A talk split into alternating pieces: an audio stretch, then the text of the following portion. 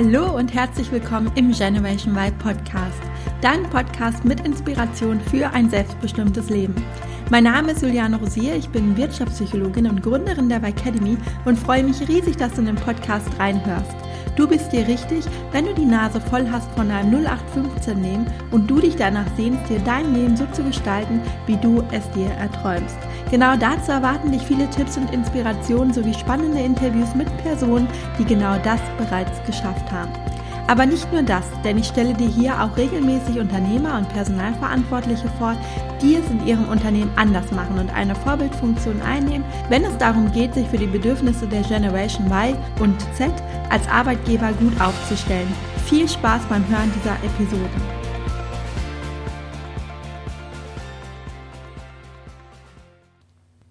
Oh wow, in dieser Folge habe ich mal wieder einen echt tollen Interviewgast im Podcast. Ich habe mit Nick Martin gesprochen von der Travel University. Nick gehört auch zur Generation Y, kommt gebürtig aus Würzburg und hat im Jahr 2010 seine Weltreise gestartet. Was ursprünglich für ein Jahr angedacht war, entwickelte sich zu einer mehrjährigen Reise. Seine Abenteuer und Erlebnisse hat er in dem Buch Die geilste Lücke im Lebenslauf, sechs Jahre Weltreisen zusammengefasst. Allein der Titel ist ja schon grandios, aber umso fesselnder ist der Inhalt. Ich habe das Buch von meinem Bruder geschenkt bekommen und vor ungefähr drei bis vier Wochen war es soweit und ich habe es mir an einem Sonntag in der Sonne gemütlich gemacht und es auf unserem Balkon gelesen. Wenn du mir bei Instagram folgst, wirst du mitbekommen haben, dass ich es sechs Stunden nicht aus der Hand legen konnte und auf meinem Balkon mit Nick um die Welt gereist bin. Nick nimmt einen in dem Buch nicht nur mit auf seine Reise, sondern auch in seine Gefühls- und Gedankenwelt. Sein Buch hat mir wieder gezeigt, wie sehr Reisen doch einem dabei hilft, den eigenen Horizont zu erweitern. Und während ich bei vielen Geschichten einfach nur gebannt weitergelesen habe, haben andere seiner Geschichten meine eigenen Reiseerlebnisse wieder in Erinnerung gerufen. Aber ich würde vorschlagen, du holst dir das Buch am besten selbst und genießt die vielen Bilder in dem Buch und die anschaulichen Erzählungen. Was macht Nick heute? Heute reist er immer noch um die Welt, aber ist auch unter anderem Speaker, hat einen Online-Kurs und ist Unternehmer und hat sich sein eigenes Business erschaffen. Mehr dazu erfährst du in dem Interview. Ich wünsche dir jetzt erst einmal viel Spaß beim Hören und einen guten Start in die neue Woche. Lieber Nick, herzlich willkommen im Generation Y Podcast. Ich freue mich total, dass du hier bist. Ich habe dir ja geschrieben, ich habe dein Buch verschlungen und wollte dich unbedingt als Interviewgast ja, akquirieren sozusagen und bin total froh, dass du zugesagt hast und ja, herzlich willkommen. Ja, vielen lieben Dank, äh, Juliane. Ich, ich finde es toll, dass ich dabei sein darf, ehrlich. Ich finde es klasse. Ja, vielleicht magst du dich einmal den Hörern vorstellen und kurz erzählen, wer du bist und ein bisschen was zu dir erzählen. Oh, kurz ist so die Problematik. Genau, also, das denke ich, ich bin, mir.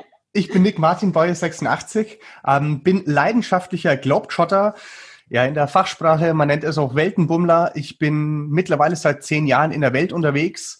Was angefangen hat mit der Idee, für ein Jahr durch die Welt zu reisen, ist ein bisschen schief gegangen. Ich war für sechs Jahre unterwegs, ähm, habe danach mehr oder weniger meine Berufen gefunden, indem ich es liebe, andere Menschen A, von meinen Reisen zu erzählen, aber auch B, ihnen weiterzuhelfen, ihr eigenes Leben als persönliches Abenteuer zu gestalten. Und äh, ja, mittlerweile äh, würde ich sagen, eine Mischung aus Entertainer, Online-Unternehmer, Autor, Travel-Uni-Besitzer. Also irgendwie, ja, mache ich viele Dinge und alles macht mir Spaß. ja. Ja, das war auch ähm, schon die erste Herausforderung, die ich hatte. Was ist eigentlich deine Berufsbezeichnung?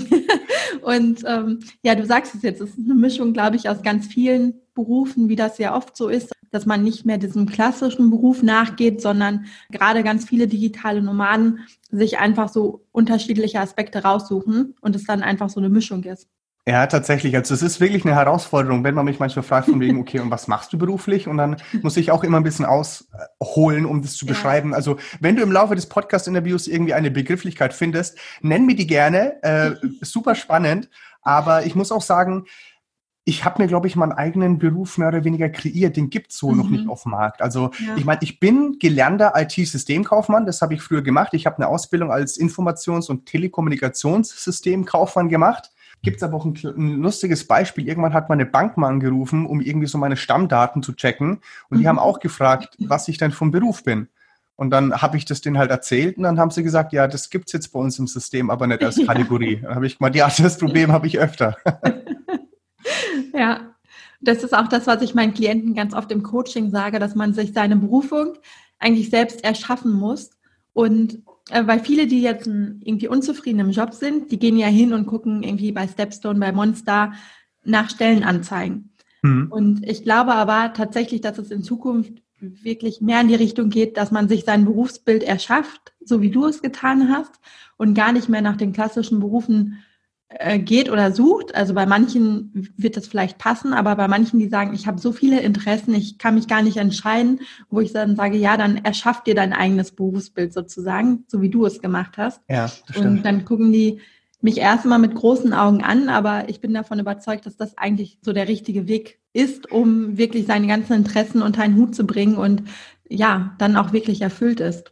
Ja, das, ja, stimmt, kann ich nur übereinstimmen. Also es ist, es ist gar nicht so schwierig, wie man sich vorstellt. Es ist, ähm, mhm. es ist einfach, aber es ist nicht simpel, sage ja. ich immer. Also es gehört auch definitiv Mut dazu, diesen Schritt zu wagen. Aber sobald man da irgendwie mal rausgegangen ist und man gemerkt hat, boah, da habe ich diesen, also es gibt da so ein wunderschönes Buch, das nennt sich Reicher als die Geissens von äh, Alex äh, Düsseldorf oder wie der ja. da heißt. Alexander und der hat immer, genau, und der hat immer von diesem KBF äh, geredet, also dieser Kittelbrennfaktor. Ja. Und wenn du was gefunden hast, wo dir der Kittel brennt, dann ist das ein verdammt gutes Zeichen. Und auf einmal sind auch die Sonntagabende, wo du dann denkst, oh scheiße, morgen wieder arbeiten, die sind verschwunden. Mhm. Der Montagmorgen, der ist dann auch nicht mehr so, oh fuck, morgen wieder arbeiten. Ja. Das, die die gibt es dann auch nicht mehr. Also ich will es nicht schönreden, es gibt immer noch Tage, wo du dann denkst, oh, ich habe jetzt dessen, jenes zu tun, habe ich irgendwie keine Lust drauf. Das ist völlig mhm. normal. Ja. Aber im Allgemeinen diese Intuit oder diese, also das ist keine intrinsische Motivation, wo ja. du nachgehst. Und das merkst du halt einfach von deinem Verhalten, von deinem Workflow, von deinem, ja, mehr oder weniger von der Methodik, wie du die ganzen Sachen angehst. Ja. Ja, das sage ich nämlich auch immer, weil ich glaube, ganz viele suchen ja immer so nach dem perfekten Beruf. Und ich glaube, in dem Sinne gibt es das nicht, weil es gibt immer Aufgaben, die uns keinen Spaß machen. Ja. Sei es die Buchhaltung, ist jetzt so ein klassisches Beispiel, glaube ich. Oh, hör mir auf, ey. Bürokratie im Allgemeinen kotzt mich an. Aber ich glaube, wenn der überwiegende Teil dir einfach Spaß macht und ich glaube, man merkt, dass das so ein inneres Gefühl ist, dass es sich einfach stimmig anfühlt, dann mhm. nimmt man eben auch das in Kauf und beißt sich dann auch durch solche Aufgaben durch, weil man einfach die überwiegende Zeit total happy ist mit dem, was man tut und so eine innere Erfüllung, glaube ich, spürt. Absolut, wie du schon gesagt hast, das, der, der große Unterschied ist, glaube ich, zwischen der Unterschied zwischen der intrinsischen und der extrinsischen Motivation. Nämlich so viele Menschen gehen irgendwie auf die Arbeit und wenn du mal fragst, ja, warum eigentlich, macht dir das Spaß? Und dann so, mh, hm, ja, also man, der Mensch ist ja sehr, also ist ein Gewohnheitstier und man mhm. ist immer sehr gut, sich Dinge gut zu reden. Ja. Aber wenn du mal wirklich ein bisschen tiefer guckst, dann gibt es bei ganz vielen ähm, den Grund, naja, ich bekomme ja Geld dafür und das ist genau. eine, eine von außen wirkende Motivation. Und ja. wenn das der Hauptfaktor ist, dann äh, das ist eine Herausforderung. Dann stimmt was nicht. Ja. ja. ja. definitiv. Lass uns mal zu dem Moment zurückgehen, wo du noch angestellt warst. Mhm. Wie ging es dir damals? Wie hast du dich gefühlt? Also ich muss sagen, ich war jetzt nicht jemand, der irgendwie super deprimiert von seinem Job war. Wie gesagt, ich habe mir das ja auch gut geredet und ähm, ich habe ein normales Gehalt bekommen. Also ich machte auch kein Hehl raus. Ich habe damals netto verdient 1.258 Euro und ein paar zerquetschte Cents. Mhm. Ähm, wie gesagt, ist jetzt auch zehn Jahre her. Da war ich 22 Jahre alt. Ich habe meine Ausbildung mit Bravour bestanden und ähm, also ich bin betriebsbedingt ausgebildet worden und bin dann im Vertrieb gelandet, weil ich dann mhm. gemerkt habe, beziehungsweise mein Chef gemerkt hat, na gut, der Typ, der ist äh, doch eher, ich sage jetzt mal, ein bisschen extrovertierter und mhm. hat auch Spaß mit dem Umgang mit Menschen. Und ich fand meinen Job eigentlich cool. Also wie man das halt als 22-Jährige irgendwie nennen kann. Ich hatte meinen eigenen Businesswagen, ich hatte einen Audi A3, der ein mhm. Sportfahrwerk mhm. hatte, 22 Zoll Alufelgen, getönte Scheiben und ein Bose Soundsystem. Ich meine, da spricht nichts dagegen, als 22-jähriger Junge ja. dann im Vertrieb mhm. zu arbeiten. Und ich hätte gedacht, ich habe mein normales Leben. Mhm. Aber irgendwann ähm, kam halt der Moment, als ich in meinem Jahresurlaub im März 2009 nach Neuseeland geflogen bin, ans andere Ende der Welt und ja. da sozusagen meine ersten Backpacking-Erfahrungen gemacht habe. Und bevor ich da jetzt weiter drauf eingehe, in diesen drei Wochen ist so etliches passiert. als ich dann wieder heimgekommen bin, hat es ein bisschen gedauert. Also man kennt dieses Gefühl. Du kommst aus dem Urlaub heim, du mhm. bist voller Energie, du, ne, du könntest Bäume ausreißen, du kommst auf die Arbeit, machst die Tür auf und schreist ein herzliches Guten Morgen in die Runde. Und die ganzen Arbeitskollegen, die halt nicht im Urlaub waren, gucken dich an, nee, guten Morgen. Mhm. Und das ist so, nach einer Zeit kommt diese Alltagsroutine wieder rein wo du dich dann halt auch selber erwischt, dass du an einem Freitagnachmittag gut gelaunt aus dem Büro gehst und denkst, ja, geil, Wochenende. Ja. Und an einem Sonntagabend den 20.15 Uhr Film auf Pro 7 schaust und denkst, ach scheiße, morgen wieder arbeiten. Mhm. Und bei mir hat es ungefähr knapp sechs Wochen gedauert, bis ich aus diesem, boah, ich bin super energetisch aus dem Urlaub zurückgekommen, in diese Alltagsroutine wieder reingefallen bin. Und da hat es dann bei mir Klick gemacht, wo ich dann für mich gemerkt habe, okay, ich glaube, so diesen typischen Bürohengst zu spielen ähm, oder irgendeinem Karrierepfad hinterher zu laufen, wo ich dann irgendwelche materiellen Güter am Ende meines Lebens besitze, ist doch nicht mehr so attraktiv. Und dann habe ich mich relativ schnell öfters gefragt, ob es das, was ich mache, eigentlich noch Sinn für mich hat. Mhm. Und das war so der Punkt, als ich dann für mich entschieden habe, irgendwann von wegen, okay, ich glaube, da draußen gibt es noch so viel mehr zu erleben, zu sehen. Das war dann der Punkt, als ich mich entschieden habe, geplant für ein Jahr auf Weltreise zu gehen. Mhm. Jetzt im Nachhinein, also wie, wie leicht oder schwer ist dir die Entscheidung dann gefallen?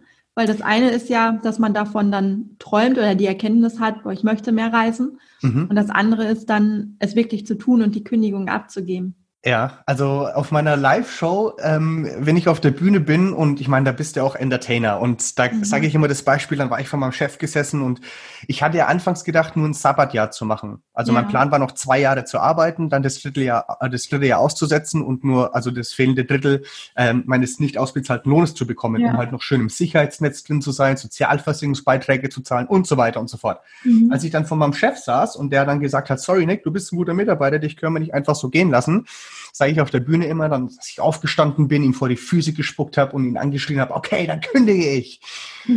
War natürlich ein bisschen anders, denn ich habe ungelogen, ich habe angefangen vor meinem Chef wie so ein Schlosshund zu heulen.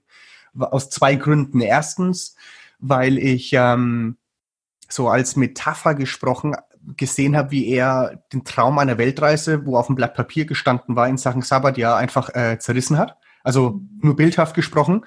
Ja. Und zum Zweiten, weil ich schon wusste, dass innerlich da was hochkommt, was ich so nicht überdacht habe. Sowas mhm. wie, dass ich wirklich kündige. Also ich habe in dem Moment mündlich gekündigt, allerdings unter Tränen. Das wäre so ein, okay, ich glaube, ich, ich, ich werde dann kündigen. Also das war eher eine Frage als eine Aussage. Mhm. Und zu deiner Frage, es fiel mir unwahrscheinlich schwer, weil wir Menschen, wir sind es ja so gewohnt, wenn wir in Deutschland aufwachsen, so in diesem wohlbehütenden Sicherheitskonzept aufzuwachsen. Ja. Ich meine, wir haben Sozialversicherung, wir haben immer so ein Auffangsnetz, wir haben unsere Komfortzone, uns geht's echt verdammt gut. Und also auch wenn man das nicht jeden Tag so sehen kann, aber wenn man durch die Welt reist, das hast du bestimmt auch erlebt, du bekommst so viele Eindrücke von anderen Menschen mit anderen Hintergründen, ähm, da bleibt dir nichts anderes übrig, außer irgendwann zur Erkenntnis zu kommen, dass es uns hier in, in Deutschland eigentlich echt gut geht. Ja. Und aus diesem Sicherheitsnet rauszugehen, das fiel mir unwahrscheinlich schwierig. Und auch das Feedback von meinem sozialen Umfeld, als ich gekündigt habe, das, da kam keiner zu mir her und hat gemeint, Nick, yeah, gib mir ein High Five, ich finde es cool, dass du gekündigt hast, mhm. sondern das war eher ein, Nick, du bist doch völlig bescheuert, dass du deine Karriere wegschmeißt, deinen Job wegschmeißt, nur um reisen zu gehen. Ja. Und mittlerweile kann ich das echt lockerflockig sagen, aber damals ist es mir echt schwer gefallen. Und ich sag's noch heute, ich bin einfach nur so froh, dass ich damals die Eier in der Hose hatte oder beziehungsweise sukzessive als Frau die Eierstöcke in der Hose gehabt hätte, um wirklich diesen Schritt zu gehen und zu sagen, okay, ich kündige, ich folge meinem Traum. Mhm. Das sind immer so diese Sprüche, so, also äh, hinter jedem Spruch hängt ja auch ein Stück Wahrheit dran, aber dieses Folge deinen Träumen, es ist, es ist schön, definitiv, aber es ist nicht einfach. Ja. Und ich bin nur unwahrscheinlich froh, dass ich es damals, ja, mich getraut habe, diesen Schritt zu gehen und hätte aber niemals gedacht, was da alles dahinter steckt. Also wenn jetzt jemand vor zehn mhm. Jahren gesagt hätte, Nick, Du bist jetzt nicht ein Jahr unterwegs, du machst es für sechs Jahre und dann ähm, kommst du heim und dann baust du dir die äh, erfolgreichste Reiseabenteuershow im deutschsprachigen Raum Europas auf, inspirierst Tausende von Menschen, bist dann irgendwann selbstständig als Unternehmer unterwegs, als Speaker. Den hätte ich nur angeschaut mit drei Fragezeichen im Kopf. Hast dem Vogel gezeigt, ne? Absolut, absolut. Aber das ist halt auch das Schöne, weil ich sag immer, ich sehe das Leben als Puzzle. Stell dir mal vor, du hast ein Puzzle vor dir und jedes Mal, wenn du in die Box greifst, hast du das richtige Teil in der Hand. Und das mhm. setzt du ein und fertig. Und dann wieder ein Puzzleteil draus und setzt es wieder ein. Wie langweilig wäre denn Puzzeln bitte? Ja. Und genauso sehe ich das halt mit dem Leben auch. Wie langweilig wäre es, wenn du immer genau das bekommst, was du dir wünschst, immer genau alles passen würde. Das wäre langweilig. Und genauso sehe ich es halt auch. Du musst öfters so viele Dinge ausprobieren, um halt irgendwann so auf deinen Weg zu kommen. Ja. Und wenn der nicht spannend wäre, wenn du nicht öfters mal auf die Fresse fallen würdest, um wieder aufzustehen, um Dinge daraus zu lernen, dann wäre es langweilig. Und das macht das Leben ja auch so interessant. Ja. Ich fand das jetzt auch ein schönes Bild mit dem Puzzeln, weil wenn man ein Puzzleteil in der Hand hat, wo man dann feststellt, okay, das passt nicht, dann ist man in dem Moment vielleicht frustriert und legt es dann halt wieder weg, um sich neu zu nehmen. Aber außer der Frustration passiert dann nicht viel. Ja, Klar, wir verlieren so. vielleicht Geld oder irgendwas passiert, aber langfristig gesehen ähm, bringt es uns einfach nur einen Schritt weiter, dann das richtige Puzzlestück in die Hand zu nehmen. Absolut. Und die einzige Problematik ist daran halt unser soziales Umfeld beziehungsweise die Glaubenssätze, mit denen wir aufgewachsen sind, dass wir in einem Job super happy sein müssen und genau unser Ding zu finden, indem wir halt irgendwie einen Job machen, der uns in die Wiege gelegt wurde oder beziehungsweise wie ist denn das mit dem Schulsystem heutzutage? Ich meine, mhm. du bist in der Schule, du also über Schulsystem selber kann ich mir komplett aufregen. Ich meine, ich war nie die hellste Katze auf dem Kuchen in Sachen, äh, in verschiedenen Fächern in der Schule.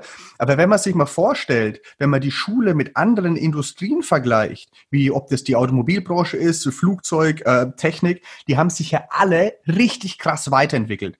Mhm. Aber wenn du dir Schulsystem anschaust, das ist immer noch so wie früher. Ja. Und wie willst du in der Schule etwas lernen, um dann auf dein individuelles Leben vorbereitet zu werden?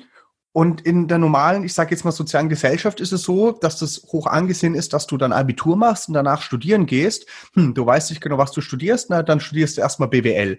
Und mhm. dann bist du irgendwann mit deinem BWL-Studium oder egal mit was für einem Studium fertig. Und dann musst du erstmal gucken, okay, und jetzt fängt die Karriere an und jetzt gehst du in den Job und irgendwann siehst du dich in der Human Resource Abteilung in irgendeinem großen Konzern, machst da deine 2000 Euro und denkst, du bist glücklich, weil du letztendlich diesen ganzen Erwartungen von deinem sozialen Umfeld gerecht wurdest. Ja. Aber was du dabei vergessen hast, ist, wer bist du eigentlich da drin in diesem Puzzleteil? Willst du das tatsächlich machen? Und ganz viele Menschen kennen diese Thematik gar nicht, wirklich seine Berufung gefunden zu haben. Wir reden jetzt nicht vom Beruf, von wegen, du gehst Montag bis Freitag auf Arbeit, sondern wirklich dein Ding zu finden, wo du wirklich ich sag jetzt mal, Herzschlagen hast, wenn du daran denkst, anderen Menschen irgendwie auch weiterhelfen zu können oder in irgendetwas besonders gut bist. Ja. Aber diesen Schritt zu gehen, um das rauszufinden, das verpassen ganz viele leider. Mhm. Oder trauen sich nicht, weil ja. es halt kein einfacher Weg ist.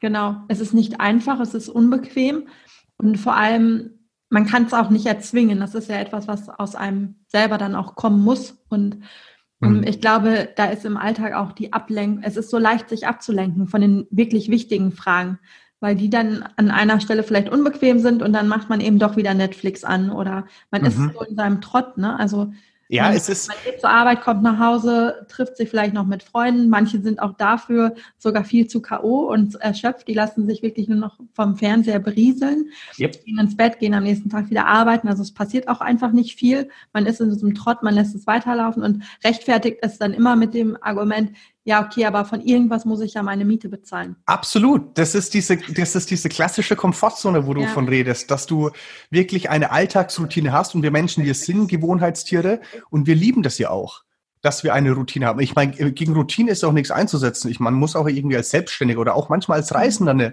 eine Routine sich entwickeln. Aber ja, manche hüllen sich halt einfach ein, indem sie dann irgendwann sagen, ja, pff, bringt ja nichts oder ja, das würde ich gerne machen, aber und dann kommen ganz viele Ausreden, Dinge nicht zu tun. Mhm. Oder halt in deren Perspektive sind es Gründe, Dinge nicht anzugehen, aber letztendlich sind es auch nur Ausreden von einem eigenen Hirn, um zu sagen, nee, nee, ich bleibe hier lieber schön in meiner Komfortzone.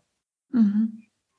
Lass uns noch mal auf den Moment zurückgehen. Du hast gesagt, du wolltest ja eigentlich, und das habe ich auch in deinem Buch gelesen, ein Jahr unterwegs sein. Und es ist ja, glaube ich, nochmal ein Unterschied, wenn man den Beschluss fasst, auf Weltreise zu gehen und man sagt jetzt seinem Umfeld, okay, ich bin jetzt ein Jahr unterwegs, dann komme ich wieder und dann gehe ich wieder in dieses Hamsterrad, nenne es mal, zurück mhm. und suche mir wieder einen sicheren Job in Anführungszeichen. Ähm, wie waren dann die Reaktionen, als das Jahr rum war und du gesagt hast, hm, die Reise geht eigentlich noch weiter? Ähm, also ich glaube, man müsste es ein bisschen differenziert anschauen aus dem Blickwinkel, denn tatsächlich habe ich nicht nach einem Jahr irgendwann bin ich aufgewacht und habe gemeint, oh je, ich glaube, ich muss noch weiterreisen, sondern das war ein schleichender Prozess, der sich tatsächlich schon innerhalb von den ersten drei Monaten meiner Reise mehr oder weniger unterbewusst bei mir eingeschlichen hat. Und wow. du musst dir vorstellen, ich meine, ich war auch vorher schon irgendwie im Urlaub oder als ich in Neuseeland war und ich habe neue Menschen kennengelernt, die Landschaft Neuseelands für mich entdeckt, Abenteuer erlebt. Das ist alles so ein berauschendes Gefühl. Ich sage immer, Reisen, das ist die schönste Droge der Welt. Mhm. Und wenn du dann aber da draußen bist und auch dich weiterentwickelst, weil Reisen heißt ja nicht nur irgendwie schön mit dem Bacardi-Jingle ein Mojito äh, am Strand barfuß trinken und dabei zum Bacardi-Jingle tanzend äh, im, ja, am Strand zu tanzen, mhm. sondern es geht ja auch darum, dich selber kennenzulernen. Du wirst in, in, in Situationen herein befördert, wo du einfach nicht weißt, wie du darauf reagieren sollst. Ja. Ähm, also du hast doch definitiv sehr viele Herausforderungen. Aber anhand diesen Herausforderungen wächst du ja. Und irgendwann, wenn du das halt öfters machst, das gehört dann halt mehr oder weniger auch zu deiner Routine mit dazu. Und es ist einfach ein schönes Gefühl. Mhm. Und wenn du dann während ich weiterreisen war, also ich weiß noch, da bin ich die Westküste der USA hochgereist, war dann irgendwann in Las Vegas und habe es irgendwie geschafft, in der Penthouse Suite vom MGM Grand zu Couchsurfen von ein hm. paar Menschen, die ich vorab in Kanada kennengelernt habe. Und ich war, also da gab es Momente, da wache ich auf und denke mir selber, Nick, das glaubt dir doch kein Mensch, was du hier gerade erlebst. Mhm. Und das waren alle schon so unterbewusste, ich sage jetzt mal emotionale Erscheinungsbilder in meinem Kopf die mich dazu gebracht haben, irgendwann den Entschluss zu fassen, ich glaube, es wird länger als ein Jahr sein. Und als ich nach insgesamt neun Monaten in Australien angekommen bin, da hatte ich ja letztendlich dann nur noch drei Monate Reisen vor mir, ähm, da habe ich dann schon auch unterbewusst agiert, als ob ich länger reisen will. Das heißt, ich habe, ich meine, ich hatte nicht unendlich Geld. Ich hatte ja nur, letztendlich nur mein Budget für ein Jahr angesammelt. Und mhm. wenn ich sage, ich will noch ein bisschen länger reisen, das ne, Geld wächst ja leider auch nicht auf den Bäumen.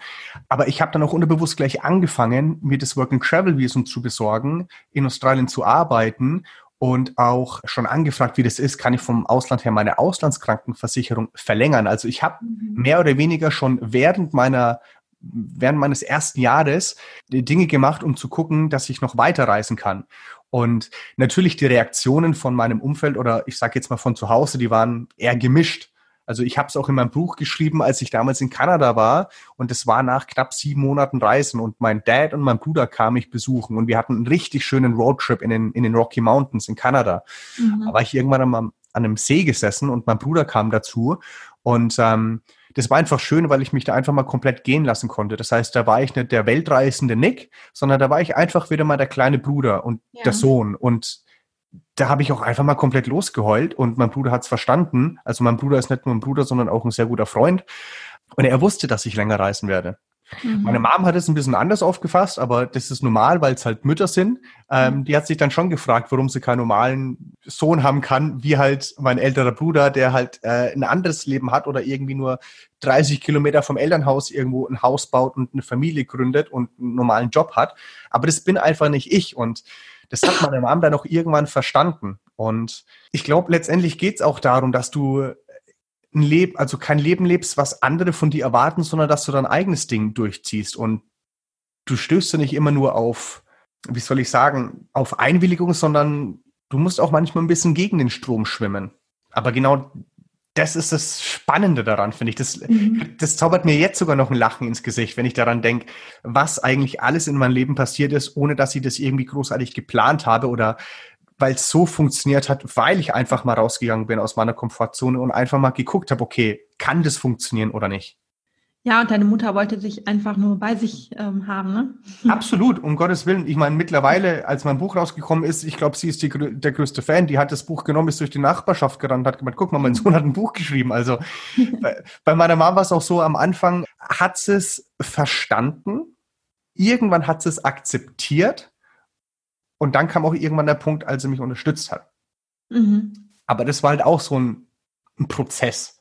Und man darf das auch nicht falsch verstehen, auch wenn da Kritik von außen kommt. Meistens kommt die größte Kritik, äh, Kritik von Menschen, die dir am nächsten stehen. Das hat jetzt nichts damit zu tun, dass Menschen dir das nicht gönnen wollen, sondern eher, dass sie eher auch Angst haben, dich vielleicht ein bisschen aus ihrem Leben zu verlieren. Oder auch ja. Neid ist ein ganz, ganz großer Punkt. Ähm, niemand würde es zugeben, aber ganz viele Menschen, die dein Traum, irgendwas zu machen, kritisieren, sind eher neidisch darauf, dass du den Mut hast, das wirklich mal anzugehen. Und deswegen gibt es halt so viele Energievampire, die dir das versuchen, so ein bisschen den Mut rauszunehmen, um mhm. dich halt klein halten zu wollen. Und das ist in den meisten Fällen gar nicht böse gemeint. Aber da muss man halt einfach drüber stehen oder sich dessen bewusst sein, um da halt trotzdem seinen Weg zu gehen. Mhm. Das erinnert mich jetzt an die Geschichte, das stand auch in deinem Buch, wo du zurückgekommen bist nach Deutschland und eigentlich so voller Energie warst und wolltest deinen ganzen Freunden mhm. Geschichten vom Reisen erzählen und eigentlich hat niemand danach gefragt. Aha. Das kenne ich auch, als ich wiedergekommen bin damals, dass man selber, man ist so vollgepackt mit tausend Geschichten und man brennt da drauf, den anderen das zu erzählen und man kommt nach Hause und merkt, hm, hier hat sich eigentlich gar nichts verändert und auch die Gesprächsthemen sind gleich, gleich geblieben und man selber hat sich halt so krass weiterentwickelt. Ja. Oder hat so viel dazugelernt auch. Und ähm, genau, wie war das für dich? Vielleicht kannst du das nochmal es war verdammt schwierig. Also ich muss sagen, das war eigentlich der, ne, ne, eine Rückkehr von einer Weltreise, die gehört mit zur Reise dazu. Haben aber viele nicht auf dem Radar, dass es halt echt scheiße laufen kann. Also ich habe ja, also ich nenne es diesen Reverse Culture Shock. Das heißt, du kommst wieder in deine Heimat, fühlst dich aber nicht wie zu Hause. Mhm. Und damals, ich habe es einfach nicht realisiert. Ich hätte gedacht, das hat sich hier alles geändert. Ich meine, warum sind die alle so negativ drauf? Warum strahlen die nicht? Aber ich war derjenige, der halt für zwei Jahre irgendwie die ganze Zeit im Sommer gelebt hat und meinen mhm. eigenen Van in Australien hatte und surfen war und Menschen kennengelernt habe und äh, auf äh, einen Hurricane überlebt habe oder in Las Vegas gestrippt habe oder whatsoever. Aber dann kommst du heim und mir war das lange Zeit nicht bewusst, dass das Leben für die anderen natürlich auch weiterging, aber halt in den normalen Zügen. Das heißt, meine besten Freunde, die waren immer noch in der gleichen Bar, haben sich zur gleichen Zeit über die gleichen Themen unterhalten. Mhm. Und als ich dann wieder ankam und so viele Geschichten im Gepäck hatte und gemerkt habe, okay, es interessiert sich keiner dafür, fand ich es am Anfang super enttäuschend. Aber jetzt so nach einer Zeit denke ich mir, hey, es ist ja aber auch völlig normal, nämlich ich war ja derjenige, der die Abenteuer erlebt hat. Wie mhm. wollen denn die anderen wissen, wie ich mich dabei gefühlt habe, als ich das erste Mal den Grand Canyon live gesehen habe oder mhm. wie sich das anfühlt, wenn du in Ecuador irgendwie eine wunderschöne Welle nimmst und du machst den Cutback und deine Surf-Session, also diese Welle dauert fast eine Minute, also dieser Ritt. Das können die anderen ja gar nicht verstehen und dahingehend ist es ja letztendlich auch verständlich, dass die anderen Menschen sich nicht wirklich ja in dich hineinversetzen können und deswegen auch das Interesse wegbleibt. Ja, das stimmt. Aber es ist immer so ein Stück weit schon frustrierend, ne? Weil man äh, sich ja auch voneinander entfernt in dem Moment. Jein. Also ich sag immer, wahre Freundschaften halten auch eine, ich sag jetzt mal, eine Weltreise durch. Also tatsächlich auf meinen ersten zwei Jahren Weltreise habe ich mit meinem besten Kumpel exakt einmal geskypt und das war für fünf mhm. Minuten. Das war so ein, ich glaube, das ist auch so ein bisschen ein Männerding. Also wir haben uns irgendwie angerufen und es hieß so, ey, wie geht's? Und ich nur so, ja, gut ich bin gerade in Australien und er, ja, cool. Und dann war so ein bisschen Schweigen und dann, ja, und wie geht's dir so? Ja, relativ gut. Also ein typisches Männergespräch irgendwie. Hatten keine Ahnung, was wir uns erzählen sollten. Allerdings, als ich dann heimgekommen bin und nach diesem Abend, wo ich halt auch mega enttäuscht war, dass keiner gefragt hat, was ich so alles erlebt habe, mhm. ähm, gab es dann doch auch wieder Zeiten, wo wir uns hingesetzt haben und als ob ich nie weg gewesen wäre. Also mhm. so eine, eine Freundschaft selber, wenn das eine wirkliche Freundschaft ist, dann bleibt die auch bestehen, da braucht man mhm. keine Angst haben. Natürlich entwickeln sich dann die eigenen Persönlichkeiten auch weiter oder man kann sich ein bisschen voneinander entfernen, weil halt die Interessen ganz anders sind. Ich meine, mhm. mittlerweile, wenn ich jetzt denke, okay, unternehmerisch und selbstständig und mit äh, anderen gleichgesinnten Menschen über irgendwelche Projekte reden, im Gegensatz zu Leuten, die sagen, ja, ich habe halt immer noch meinen gleichen Job seit 15 Jahren. Wir haben natürlich andere Interessen. Aber es gibt auch trotzdem noch schöne Pokerabende, wo ich mit meinen Jungs aus der Realschule, sprich eine Freundschaft von 20 Jahren habe. Mhm. Und ich habe halt einfach für mich gelernt, da, komm, da muss ich nicht mit meinen Weltreisen um die Ecke kommen, sondern ey, da bin ich einfach der Nick und da bin mhm. ich kein, äh, kein Speaker, der auf der Bühne steht ähm, oder sonst irgendwas, sondern da bin ich einfach deren Freund von der Realschule. Mhm. Und das ist auch völlig okay. Ja. Was war denn so, ich weiß nicht, ob du das überhaupt sagen kannst, aber was war dein größtes Learning von dem Reisen? Puh, also ich glaube, als ein, als ein Learning selber kann ich das echt nicht wirklich äh, wiedergeben. Ich sag jetzt mal, in meinem TED Talk habe ich damals versucht, es mehr oder weniger ähm, auf ein paar Learnings runterzubrechen. Und da muss ich sagen, wenn ich das jetzt so rückblickend angucke, anhand von der Persönlichkeit oder anders angefangen, die Erfahrung, die du auf Reisen sammelst, die formen dich ja auch als Persönlichkeit. Und da muss ich mhm. sagen, habe ich ein paar Dinge gelernt, wie zum Beispiel, ich habe für mich gelernt, dass ich mein eigener Superheld sein muss. Ja. Also auf als, als genau? Bild gesprochen, ich war tatsächlich damals im Yosemite National Park, keine Ahnung, wie ich es geschafft habe, aber war irgend so ein anderer Hiker, der hatte so ein Superman-Kostüm. Habe ich mir umgehängt und es hat mir irgendwie ein Foto davon geschossen. Und wenn ich dieses Foto zeige, sage ich halt immer, be your own superhero. Heißt jetzt nicht, dass wir jetzt irgendwie morgen mit einem Kostüm rumrennen müssen, aber was ich damit sagen will, ist, dass ich für mich realisiert habe, dass du für alles in deinem Leben selber verantwortlich bist. Also mhm. wirklich für alles und natürlich dann auch für die Konsequenzen. Und am Anfang hat sich das ganz komisch angefühlt, weil wenn man sich das mal so im Detail anschaut oder runterbricht, gibt's ja immer wieder Momente in unserem Leben, wo wir sagen, ah, das würde ich gerne machen, aber, und dann kommen halt diverse Ausreden, Dinge nicht zu tun.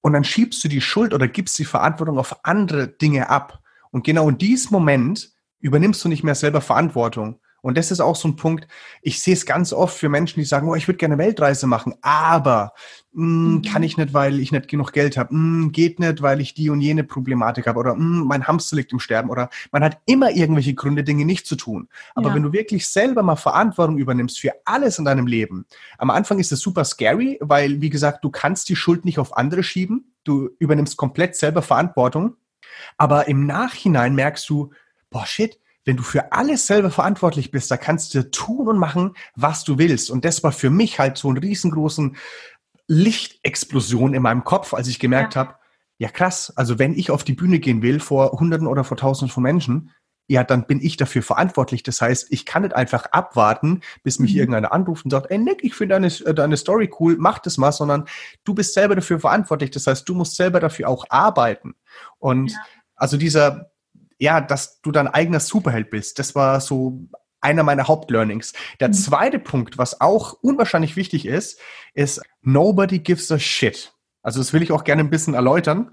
Und zwar, jeder von uns hat irgendwelche Träume und Ziele, die wir erreichen wollen. Aber wie viele lassen den Versuch, ja, unversucht, diese Dinge auch zu realisieren, weil sie Angst haben, was andere Menschen von ihnen diesbezüglich denken? Mhm. Weil wir, also, wir sind ja soziale Wesen, wir wollen ja irgendwo dazugehören. Und genau deswegen gehen wir manchmal unsere eigenen Träume und Ziele nicht an, weil wir Angst haben, was andere davon denken oder uns kritisieren. Ja. Auf Reisen durch die Kommunikation mit unwahrscheinlich vielen Menschen auf der ganzen Welt habe ich aber auch gemerkt, ey, ganz ehrlich, am Ende des Tages liegt jeder von uns im Bett und wir denken nur über unsere eigenen Probleme und Herausforderungen nach. Klar mhm. gibt's irgendwelche Menschen, die mal so ein bisschen deine Idee kritisieren oder Bedenken haben oder sonst irgendwas. Aber am Ende des Tages liegt keiner irgendwie abends im Bett und denkt sich, oh Gott, ich hoffe, der Nick lebt seinen Traum und er schafft dieses und jenes, whatever, was ich als Ziel gesetzt habe. Und das ist auch so ein Punkt. Nobody gives a shit. Am Ende des Tages sind wir alles ein Stück weit Egoisten, die nur über unsere eigenen Herausforderungen nachdenken. Und deswegen sollte man, wenn man ein Ziel oder einen Traum hat, immer daran denken und sagen, hey, nobody gives a shit, also mache ich es trotzdem. Ja. Und der dritte Punkt, um das jetzt mal ein bisschen kurz zu halten, habe ich gemerkt, Fehler machen. Fehler machen ist so ein Punkt, das wurde uns in der Schule in die Wiki gelegt. Ähm, du bist Baujahr 83, oder? Ja, genau. Okay, kleines Beispiel. Du hattest früher Deutsch in der Schule, richtig? Ja. Da hat man Diktate oder Aufsätze geschrieben. Und dann Anhand, kam der Rotstift. Genau, dann kam der Rotstift. Anhand was wurden wir denn eigentlich benotet, äh, wenn wir ein Diktat hatten? Ja, ich finde das krass. Also tatsächlich ja nur nach den Fehlern, die man gemacht Richtig. hat. Richtig. Richtig. Und, und danach, was man gut gemacht hat. Also man genau. kann den besten Aufsatz schreiben, aber dann wurde immer das eine Komma, was man vergessen hat, das wurde dann rot. Ähm, Richtig, zack, Fehler. Und du konntest es schön. Toll gemacht hat, ja. Richtig, du konntest es, die schönste Geschichte schreiben, whatsoever. Aber am Ende wurdest du nach deinen gemachten Fehlern benotet. Das heißt, seitdem wir eigentlich kleine Stöpsel in der Schule waren, wurde uns im Kopf gepflanzt, dass Fehler machen negativ ist, weil wir anhand der gemachten Fehler benotet wurden. Und je mehr Fehler, desto schlechtere Noten. Und das hört sich komisch an, aber das ist bei uns in den, in den Köpfen mit drinnen. Und auch als erwachsene Person wirst du merken, du hast Angst davor, Fehler zu machen, weil du halt früher darauf benotet wurdest. Total. Aber ganz ehrlich, wenn du das mal aus deinem Kopf rausbekommst und dir lieber angehst, Fehler machen ist geil. Fehler machen ist die beste Wissensquelle, die du in deinem Leben haben kannst. Gefolgt mhm. von Google. Aber erst Fehler machen. Und du musst einfach Fehler machen, um Erfahrung zu sammeln. Und es ist auch völlig okay, wenn du einen Job hast und du hast irgendwie keinen Bock mehr drauf und du weißt nicht genau, was du vielleicht tun willst. Ja, dann sammel Erfahrung. Letztendlich sind Fehler machen ein Synonym dafür, um Erfahrungen zu sammeln. Und das ja. sollte man einfach aufhören, davon Angst zu haben oder was andere dann darüber denken, nämlich keiner ist fehlerlos. Ich mache jeden Tag Fehler. Ja. So habe ich am besten Spanisch gelernt, indem ich halt verdammt viele Fehler gemacht habe. Ich war aus Versehen in Mexiko und habe das Hirn einer Kuh gegessen und auch die Augen und die Sehnerven einer Kuh, weil ich den Fehler gemacht hatte, meine Vokabel nicht zu lernen. Das sind Erfahrungen. Glaub mir, wenn du mal Hirn einer Kuh isst, danach lernst du deine Vokabel. Ja, genau. Die Vokabel vergisst du nicht so schnell. Definitiv nicht. Cabeza heißt der Kopf. Cerebro heißt das Hirn. Das werde ich nie wieder vergessen in meinem Leben. Aber nee, darum, also es geht wirklich darum, dass du halt einfach lernst zu akzeptieren, dass Fehler machen nichts Schlechtes ist. Ja. Ja, und das ist aber auch tatsächlich was, was ich lernen musste. Oder ich glaube auch jeder, der sich selbstständig macht, der am Anfang Angst hat, Fehler zu machen und dann feststellt, okay, ich werde sowieso Fehler machen und umso schneller ich sie mache, umso besser ist es eigentlich. Denn umso schneller komme ich auch vorwärts mit meinem Business oder umso schneller sammle ich eben Erfahrung. Aber Absolut. ich glaube, das ist auch echt, ja, also ich kann jetzt nur von mir sprechen, was mir am Anfang echt überhaupt nicht leicht gefallen ist und was ich, wo ich wahrscheinlich immer noch im Prozess bin und das lerne, ähm, diese Angst vor Fehlern wirklich abzulegen und mir zu denken, scheiß drauf auf Deutsch gesagt, es macht nichts, es passiert ja meistens auch nicht viel. Das ist ja wirklich das meiste in unseren Köpfen, was denken die anderen und dass wir immer noch diese Angst von früher haben, das kann ich wirklich bestätigen. Ja, dass man und wenn da selber immer wieder pushen muss. Absolut. Und es ist ja auch ein Prozess. Es ist nicht von, nee, ja. es geht ja nicht von heute auf morgen von wegen, okay, jetzt will ich, dass Fehler nur noch toll sind. Nein, das ist ein Prozess und den musst du genießen. Aber die anderen beiden Punkte, die ich angesprochen habe, helfen dir dabei. Das heißt, es ja. ist völlig okay, Fehler zu machen, nämlich, hey, nobody gives a shit am Ende des Tages und mhm. lern einfach selber in Verantwortung zu gehen für alles in deinem Leben. Und du musst nicht immer derjenige sein, der immer alles gleich von Anfang an richtig macht oder immer das passende Puzzleteil aus dem Set holt, sondern, mhm. ey, greif mal kräftig daneben und hol mal ein anderes Puzzleteil. Mhm. Solange du daraus lernst, ist alles völlig okay. Ja, und auch zu dem Thema, also Selbstverantwortung zu übernehmen und überhaupt loszugehen, weil die Berufung, das sage ich auch immer, klopft ja nicht irgendwann an die Tür und sagt, so, hier bin ich, hallo. Mhm. Nee. Sondern ne, man muss selber eben die Verantwortung übernehmen und losgehen und ausprobieren und ja, bereit sein, Fehler zu machen, bereit sein, sich damit auseinanderzusetzen, auch wenn es unbequem ist. Ja. Richtig. Ja, spannend. Ähm, was ist denn so, also ich, ich mag die Frage nicht, wo siehst du dich in zehn Jahren, aber ich sag mal, so was ist so, was möchtest du noch erleben oder was sind deine Träume oder deine Visionen für die Zukunft oder deine Big Five oder wie auch immer man es nennen möchte? Aha. Also was ist so das, was du sagst, boah, das möchte ich in Zukunft nochmal angehen? Oh, das ist eine spannende Frage. Also wenn du mich das jetzt als, als leidenschaftlichen Backpacker fragst, dann würde ich sagen, da stehen die Abenteuer natürlich ganz oben. Ich will irgendwann mhm. mal die transsibirische Eisenbahn gehen. Ich war noch nie in Südafrika, oh ja. die Antarktis. Ähm, da gibt es so viele Punkte. Ich mhm. meine, eigentlich wäre ich aktuell gerade in Marokko auf einem meiner ersten eigenen Adventure Camps. Wurde jetzt mhm. verschoben, mhm. werden wir jetzt im August, September machen. Ja. Ähm, aber Reisen, ich werde wahrscheinlich am Ende des Jahres, wenn es wieder möglich ist, irgendwie in, äh, in Südamerika nochmal sein. Mhm. Ähm, da will ich mir gar nicht zu viele Pläne machen, weil ich gemerkt habe, die spontansten Ideen sind eigentlich die schönsten.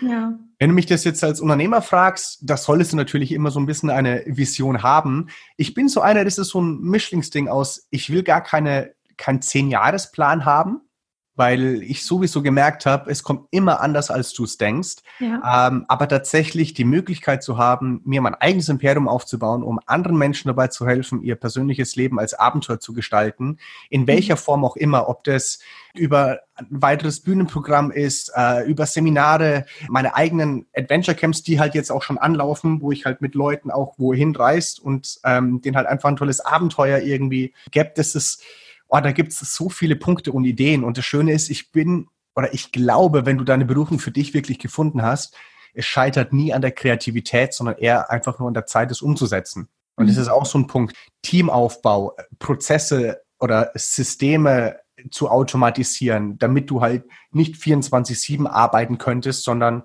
dass du vielleicht auch mal nur zwölf Stunden arbeitest. Du kennst es wahrscheinlich als Selbstständiger. Ja. Ähm, das sind alles so Punkte, aber im Allgemeinen von den Big Five, wenn du in Sachen John Strelecki, äh, Bücher ja. sind übrigens recht, echt klasse, muss ich sagen, irgendwann vielleicht mal eine eigene kleine Surferbar am Strand zu haben oder vielleicht auch ein Hostel, mhm. das wäre schon richtig gediegen. Vielleicht irgendwie an der Küste in Kanoa in Ecuador oder so. Könnte ich mir auch gut vorstellen. Cool.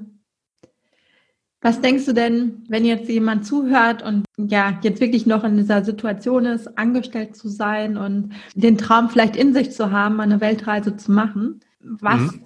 ist so der erste Schritt, den man tun kann oder was würdest du aus deiner jetzigen Erfahrung, die du hast, jemand mitgeben, der noch ganz am Anfang steht? Also jemand, der ganz am Anfang steht, ähm, für den habe ich eine sehr, sehr gute Nachricht. Und zwar, wenn es wirklich darum geht, wenn du wirklich für dich merkst, dass du eine Weltreise machen willst, dann wird es auch funktionieren und dann wird es stattfinden. Mhm. Allerdings hast du jetzt die Option, wie stattfinden. Nämlich prinzipiell hat der Mensch zwei super große Motivat äh, Motivatoren. Einmal ist es die Angst oder der Schmerz und das andere ist halt, ich sag jetzt mal, das Gemütliche.